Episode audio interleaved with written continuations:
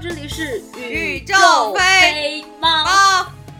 勉强。大家，好，我是芳芳酱。我是你们的鲁娜老师。今天有一个好消息，就是鲁娜老师今天最后的工作日终于定下来了，就是鲁娜老师要跳槽了。记得我们之前跟琪琪一起录那一期《我是个动画编剧，我总被骂》的时候，我曾经跟大家说过，如果下期节目大家听到说我已经呃成功提了离职的话，耶、nice！果然我们呃虽然没有到下一期，但是下下期已经成功提了离职了，耶、鼓掌！啪啪啪啪啪啪啪啪！谢谢谢谢谢谢好 OK。好今天想要和大家要聊的内容就是，方老师最近得了一个得了个病，得了什么病呢？啊啊，就是阴道炎啦！哎呀，天哪，阴道炎！哎，方老师昨天惊喜的那个就是确诊了一下阴道炎，是昨天还是前天？我是在周二确诊的阴道炎，嗯，那今天是周五，周二确诊阴道炎，今天是周五。嗯，然后神奇的，我我就刚刚出地铁站，早上上班路上刚出地铁站，方方老师给我骂了一句脏话，然后我一打开一看微信，我得了阴道炎，我就惊了。天热，就是女人到了一定年纪，真的就是会得各种各样的病。曾经我们以为我们离我们很遥远的那些病，现在都已经渐渐的降临到我们身上。但是我们曾经以为离距离自己很遥远的那种完美的爱情，可是依然没有到来，这是为什么？社会是不是有一些不公平为什么呢？？不知道。就首先我是怎么，呃，我来我来开始讲一下我得阴道炎的整个过程啊。首先我其实是在就是上周二之前的一个星期，也就是说是在上上周的周一的时候，我有一个明显的感觉，就是阴道瘙痒的感觉。就非常非常的痒，我当时没有特别当一回事儿，直到它第二天还是特别痒的时候，我开始有一点点怀疑，我觉得自己得了阴道炎。但是那个时候我没有想着去看医生，因为那个时候我还是有内心的羞耻感，就是觉得这个病好像不太好去看医生吧。嗯然后后面当天晚上我就买了洁尔阴洗液，然后就自己去洗了一遍，结果确实洗出了很多的脏东西。它是那种像豆腐脑一样的，就是你的白带其实它就不正常了。嗯就这样子持续了大概一周之后，用完洁尔阴之后，我确实感觉到，就是它没有像之前就一开始的时候那么痒了，阴道那个地方。但是后面我妈有一天她来了，然后她看见我扔了那个洁尔阴的那个包装，然后她就很认很震惊的，她就问我，她说：“周燕，你为什么买了洁尔阴？”我就实话实说，就告诉我妈，我说我觉得我最近那个地方不舒服，它有特别明显的瘙痒的感觉，然后白带也不太正常。然后我妈就很认真的跟我说，她说你这个还是要去医院看一下，因为一就是说你这个，她可能她跟我说你可能是有细菌感染，然后也可能是有霉菌感染，也可能是一个叫做滴虫性阴道炎这样的病。然后她说，如果医生给你开了药的话，你大概用个两三天的话，你就不会再痒了，不会有那种感觉。我说啊，是吗？然后直到是星期一的星期二的时候，前一天晚上就星期一晚上，我就用完了洁尔阴之后，我就还是觉得它没有，就是没有根除，就相当于我用了洁尔阴用了将近一个星期，但是我还是会有痒痒的感觉。那我觉得我还是应该去医院看一下，就像我妈说的，我就当天晚上跟我老板请了假，然后去预约了一个诊室。但是我预约的时候我还预约错了，我给预约到了产科，我操！而且是我我第二天早上才发现我预约的是产科，然后我想完了。前一天晚上其实我还在做一些心理建设，因为我很担心说我会遇见一个男医生。第二天早上的时候就六点钟起床，七点钟到医院，然后开始挂号，九点钟看上病。然后那个医生他他是这样的，我去的是一家复健，就是妇幼医院，它其实是专门针对于妇女的。有还还有一些怀了孕的那个妈妈的，是这样的一个医院，它是会有一个专门的一个很大的一个空间，然后里面会有一二三四五六七八，会有就那些小的诊室，然后每个诊室会有一个医生。我就去的，它门口的话会有一个专门拦，就是会有一个男保安站在那个地方，就是不让男生进去，就相当于那个大诊室是只有女性才可以进去的。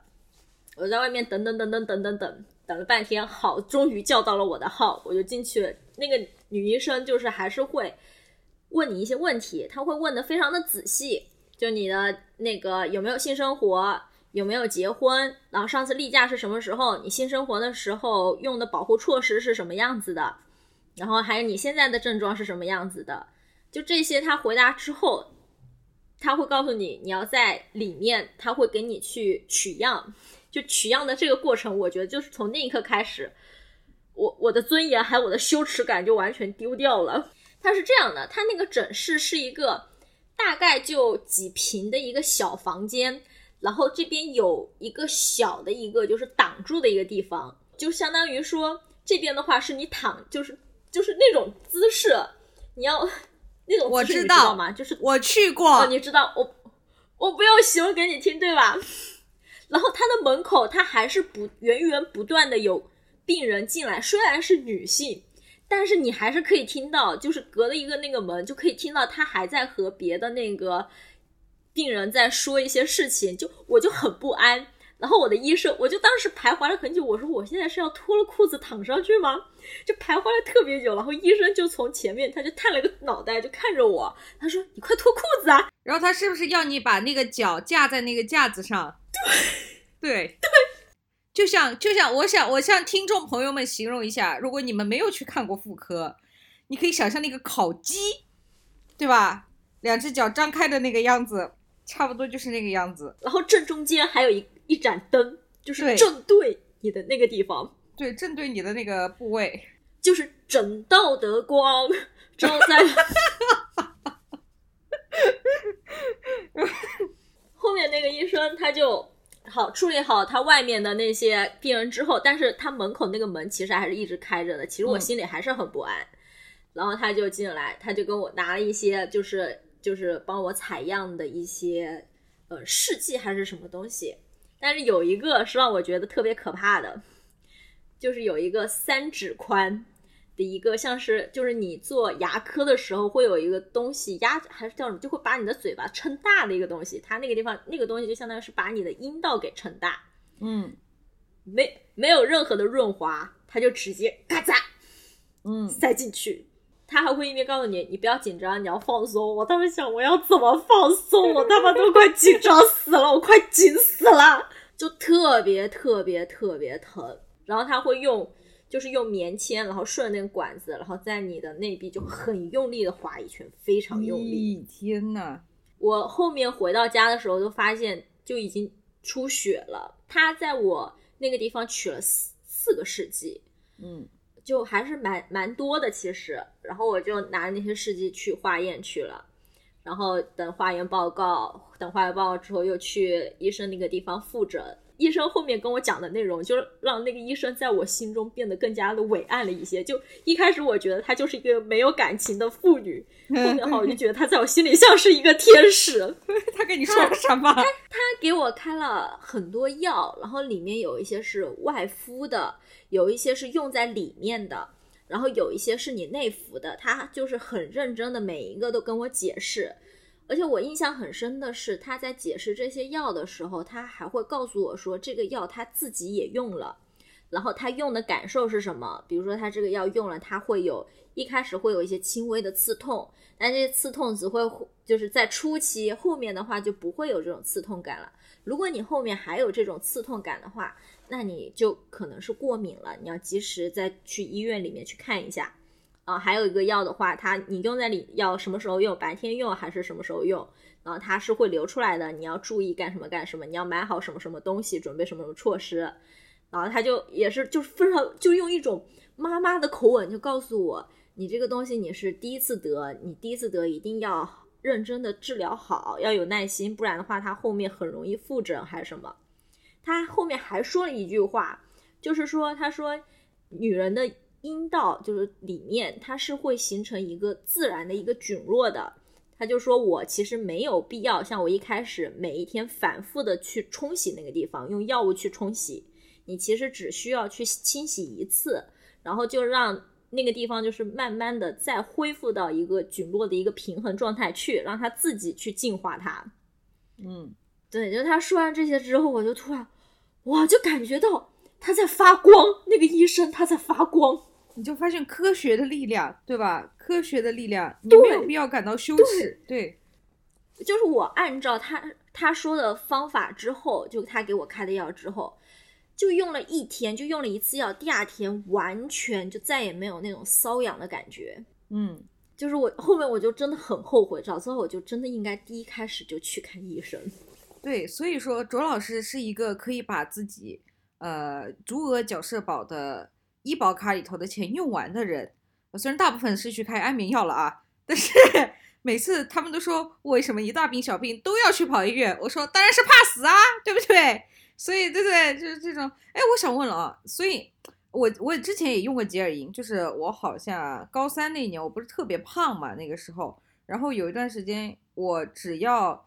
我应该是用卫生巾的时候，可能是那个卫生巾它牌子不对还是怎么样，但是。我只是在外部有瘙痒，你的那个感觉是里面也在痒吗？是阴道里面在痒。好的，目前没有体会过，只体会过疼。那是因为塞月经杯的时候姿势不对，塞塞错了啊！不得不插播一下，我第一次用月经杯。对，周老师现在之前我还跟芳芳酱讲，本来芳芳酱呢本周末是要来杭州的，今天是三月五号。但是呃，他他自从上次我们在西湖暴走过二十公里之后，他就迷恋上了这种感觉。但是这周杭州在下雨，所以方方酱说那就下周来，OK，那就下周。然后我本来说方方酱来之后，上次我去上海从他那里借了一本书，我想说你不仅把书带回去，你再带一堆一那个护舒宝最贵的液体卫生巾走，因为我妈三八节的时候还是去年双十二的时候买了一大堆，但是我现在已经不用卫生巾了。我现在用的是月经杯加棉条，然后我就在晚上的时候我会用一下那个安全裤，可能量比较多的那几天。唉，结果芳芳酱说：“那你还是给我寄过去吧。”我就想说，你背一下不行吗？你带一个大一点的包不行，你背个三百块钱的卫生巾回去。哎呀，那好吧，到时候再说吧，到时候再说。那医生有没有跟你讲过是什么原因得？你有没有分析过呢？因为你很明显最近是没有性生活的，都是苦逼社畜。呃，我最后就是医生告诉我的话，他是说我最后确诊得的是细菌性的阴道炎。然后这个的话，我和我妈也都分析了一下，一个是我可能是最近抵抗力变差，因为我最近睡得不太好。然后第二个的话是我们家的餐巾纸的问题，它有可能是放了非常长的一段时间，就在我们家至少放了大概半年。然后我们家的餐巾纸就卫生间使用的餐巾纸，它是没有用一个盒子给它盖住，相当于它是裸露在空气当中的，嗯，是很有可能就是细菌落在那个餐巾纸上，然后我再去就擦拭的时候，它就给感染上了，嗯，对。你们家餐巾纸放了半年的意思就是半年之前可能买的，然后囤在那里，然后再开封用，对，是的，嗯，那我感觉可能最大的原因就是你抵抗力下降了，因为我们家的纸巾也是去年六幺八的时候买的，然后现在还在用，但我没有得阴道炎，嗯，哎，其实我你这你这样提醒我，倒想起来，我好像我之前有我用洁尔阴擦过外面，但是有一段时间我好像只要。我的可能是那个时候比较胖，然后南昌比较热，我只要一来大姨妈，我就外面就会有那种瘙痒的感觉。然后有一段时间是这样的，也很神奇。如果一来大姨妈，用过几天卫生巾之后，不仅外面会痒，然后它下面的那个接近阴道口那个地方的外阴会长一个小小的痘痘，是硬的。但是你你刚开始它可能会有点痛，但是后来渐渐它就没事了，它渐渐它就消去了。然后那个时候我也很羞耻，我就不敢去看医生。这这好像女孩子都有一种耻感，认为下腹部。我甚至遇过大学的时候，有女孩子她问我，因为那个时候我刚刚开始用棉条嘛，然后她就跟我说，她会你不会觉得那下面很脏吗？然后我当时心想，拜托，这是你身体的一部分，你以后还可能会用到它生小孩，你不应该知道到底是什么构造吗？但是那个时候之在之前那段时间我就很羞耻，我也不敢去看医生。后来我是跟其他人聊，然后他们他有一个女孩也有，有我一个朋友也有一模一样的问题，然后他又跟我说，你是不是他过一段时间他就消掉了？我说是的，过一段时间他就没有了，就好像是。用用卫生巾的那一段时间，它它就会鼓出一个小包，然后会变疼。但你只要不用卫生巾，姨妈过去了之后，它就渐渐消掉，然后又没有感觉。后来自从我开始大量的使用棉条，并且使用那个呃使用那个什么哦，我我我再回想一下，然后那段时间我不是出国了嘛，我那个时候是用什么？用我们在中医院开的一种药草草药膏，它那个东西就是。如果你长一些疖子啊、上火什么，你就涂那里就行了。我出国时候特地开了两管那个药膏走，结果在国外好像就好像没有得。后来回国，自从我开始用月经杯，然后渐渐的减少使用卫生巾的数量。我是先从棉条开始用的，我先是广泛的使用棉条，然后又用月经杯加棉条，现在几乎就是除了晚上睡觉，呃那一两天不用卫生巾之后，再也没有发过，就是得到了解放，得到了人生中的解放。芳芳讲，你已经集齐了这个，集齐了一个那个，这叫什么？集齐了女女性生活中的一个勋章，就是得了一下阴道炎。我觉得应该是，这应该是每个女性必经体验的。如果她列个三十条单词，它里它毕竟是其中之一。还有一个呢，你可能过一段时间就会有体会，那就是乳腺结节。因为这就我就真的要再说一下我同事的这个故事。我是我乳腺是有结节的，这个是在我好几年。呃，前就是做体检的时候，他不是会做一个什么 B 超还是一个彩超，他会照你的胸部嘛。然后那个医生就跟我说，除了肥胖以外，没有什么问题。每一年都是这样，你除了肥胖以外，没有什么问题。然后呢，你乳腺上有结节，有那种，就反正就有那种东西。然后。他就看了一眼我，他说：“你好好减肥，乳腺也会变小的。”我说：“嗯，好的，医生，我为此努力十几年，至今还没有，还离成功差一步。”然后我就跟我妈讲，我妈说：“基本都有，女的基本都有乳腺结节。”那我就反正他也没有怎么发作，我就没怎么当回事儿。结果前一段时间，因为我是处于，呃，在也是工作很忙嘛，然后我处于一个交接的过程，我要把。我就跟我领导磨，我说我要辞职，然后他他可能他也不太舍得我，他就说这么好用的一个人，他不能那么走，又跟我开始交涉啊什么。然后我距离我辞职，我下定决心，我其实也花了很长的时间，就是那段时间也投其他什么简历啊。然后晚上睡觉我会这样哎，我睡觉睡到半夜，我会突然胸口一疼，然后醒过来，就是那个乳腺那个地方会疼，疼了之后就醒了，对，就过了那两三天。本来我想去看医生的，不过也就疼了两三天就醒了。后来我是那个同事，因为我们办公室就，反正压力都很大。我同事呢经历跟我差不多，他就是他晚上也会疼醒，他疼醒两到三天之后，他有一天他去请假看医生，然后医生说就是乳腺就是乳腺乳腺增生，然后可能可能你那个也不是乳腺炎，反正就是他那个结节可能增生有反应，你晚上就有这个事儿。然后我们就开玩笑，我们说，啊，工作就是这样，这什么什么就。进一步什么什么什么，退一步海阔天空。现在已经就是我们已经改了，叫做说是那个向前一步是乳腺结节，呃，乳腺增生；向后退一步就是子宫肌瘤。哈哈哈哦，这说起来我还得说一说我畸胎瘤。你真的，我我跟之前跟你说畸胎瘤那事儿你都不记得了，是怎么回事呢？就我当时还在上海工作的时候，有我姨妈一向是特别规律的，结果有一个月她就不规律了。他先是推迟了一个星两个星期没有来，然后再来的时候呢，他流出的东西就不像大姨妈，呃，流了好像是我怎么解释呢？就是好像是我们的那个经血，它的是粉红色的，但是它里头又是很粘稠的那种质地，就像是唾沫一样。这个就流了两天，而且量还挺大。那流完之后，我就很。我我刚开始以为是月经，结果后来发现不是，我就很愁，然后我就想还是得去挂个号，我就挂了那个妇幼的号，在在什么在巨鹿路那边嘛，然后上海嘛，挂完了之后一大早过去，一早过去那个医生跟我说做个肛超吧，我就嗯然后结果肛门那天还排还还没有办法排队，因为他不会给没有性生活的女性做阴超的。他说做个肛超，我说好吧，做个肛超吧。其实要说性生活这个东西，如果说塞塞那个棉条也也也算性生活的话，我性生活经历应该非常丰富了，好吧？而且现在我还在用月经。后来呢，我就为这个事情愁了很久。过两天我又去做了那个 B 超，结果做完 B 超之后，那个医生又没有号，又不能去看了。结果我也不知道也可以让他加号这个事情，所以我跑复又跑了三次，第三次才看上。他那个 B 超的单子打出来的时候啊，他就他当时把那个东西捅到我的屁眼里的时候，他一转，然后我在那生无可恋，我就想千万不要什么。他就说好像有个畸胎瘤啊，就是那种非常正常的语气，就像我跟我同事说我们去烧个水吧，或者是诶，呃呃今天好像有新任务啊，或者是诶。我今天早我们楼下的钱大妈倒闭了，就这种语气说啊，好像有个畸胎瘤，当时心里有一沉。我说，终于要走到这一步了吗？就是终于要经历到人生的这个事情了吗？后来，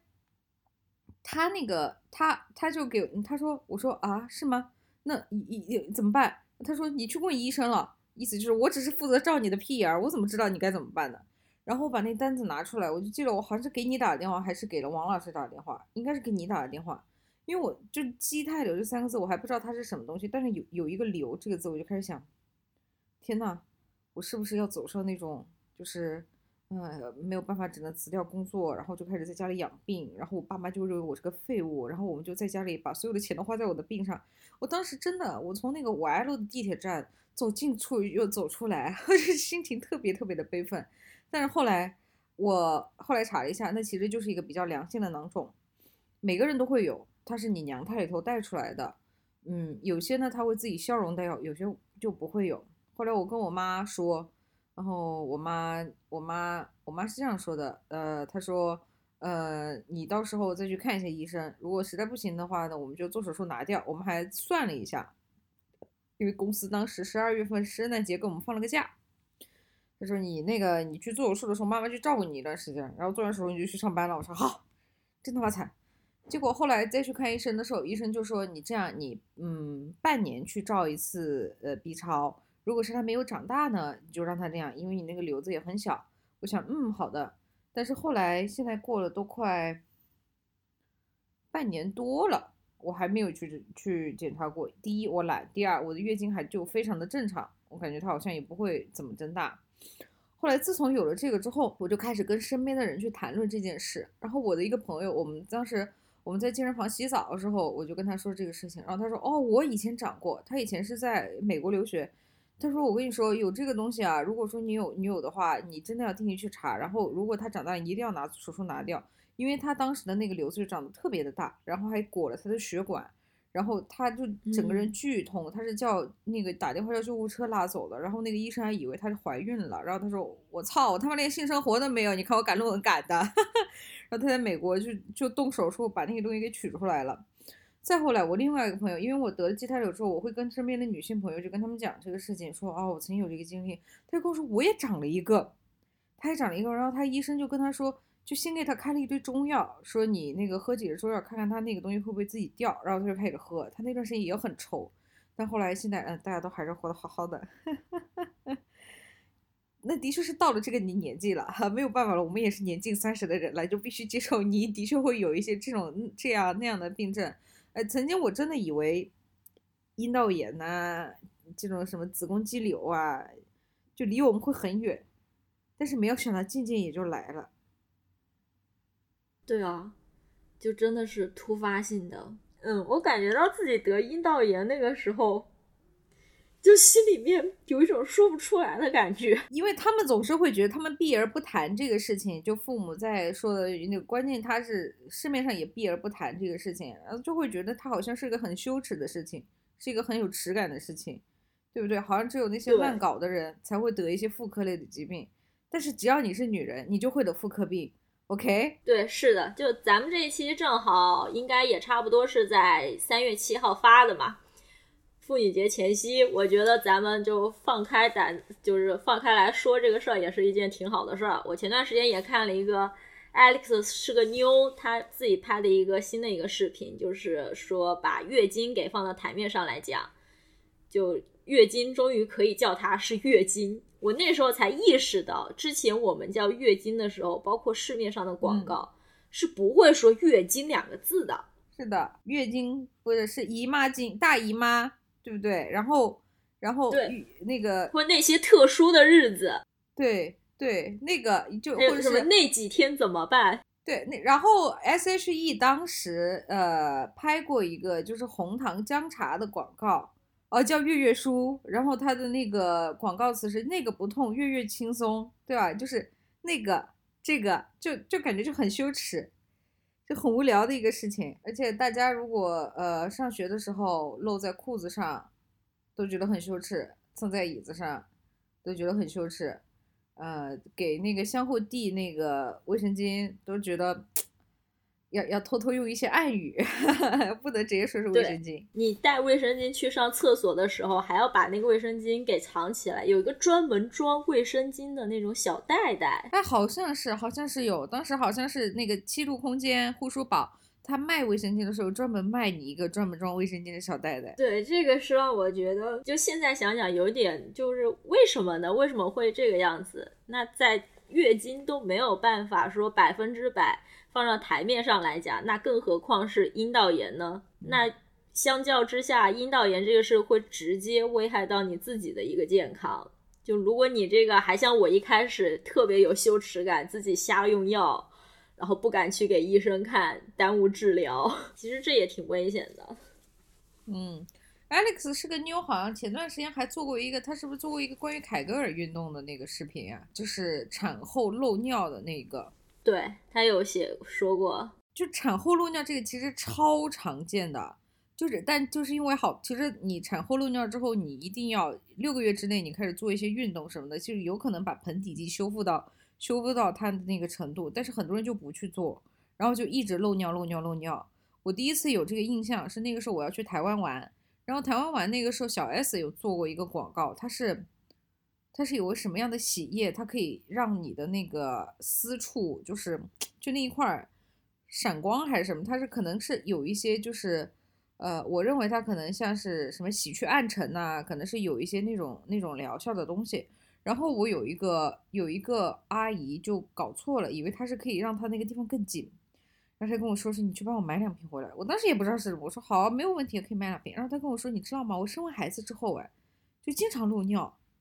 我就想把它修复一下。后来我是我我哦我说哦，那我我也买给他，我也带给他。买完之后，我可能过了好多年，我看到他做那个凯格尔运动视频，看到网上开始风靡讨论，就是女性产后漏尿那个事，我才想起来，可能他就是其中之一。但他那药其实也没有什么用。说实话，那是不是很多人其实就是那些妈妈辈的，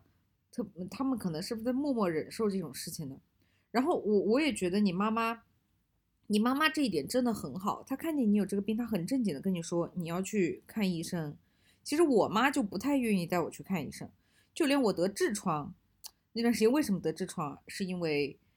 呃家里的椅子非常的平，然后我一天要在上面做高高强度学习十个小时，得了痔疮。就连痔疮她都不愿意带我去看，因为她会觉得这个是个很羞耻的事情，好像她印象中她就人就不应该生病，生了病就是很烦。当然，我后来还是坚持去看了，嗯，我也光荣的得了痔疮，好像又暴露了，对，嗯，大大家都有痔疮啊，痔疮加一。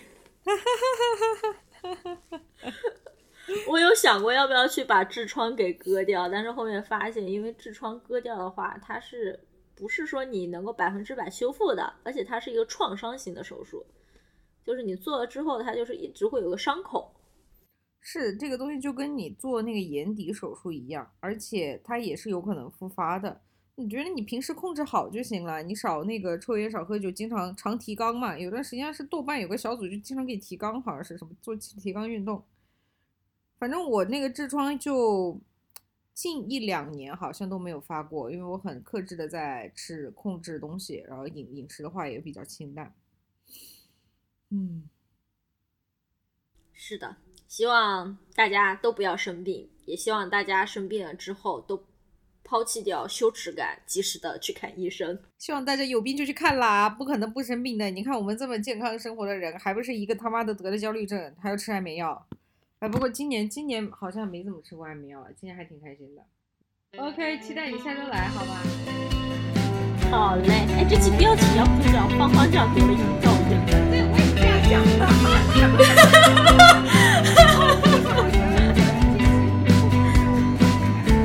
停留在空荡的车站里看着外面的烟雨陌生音乐又响起你等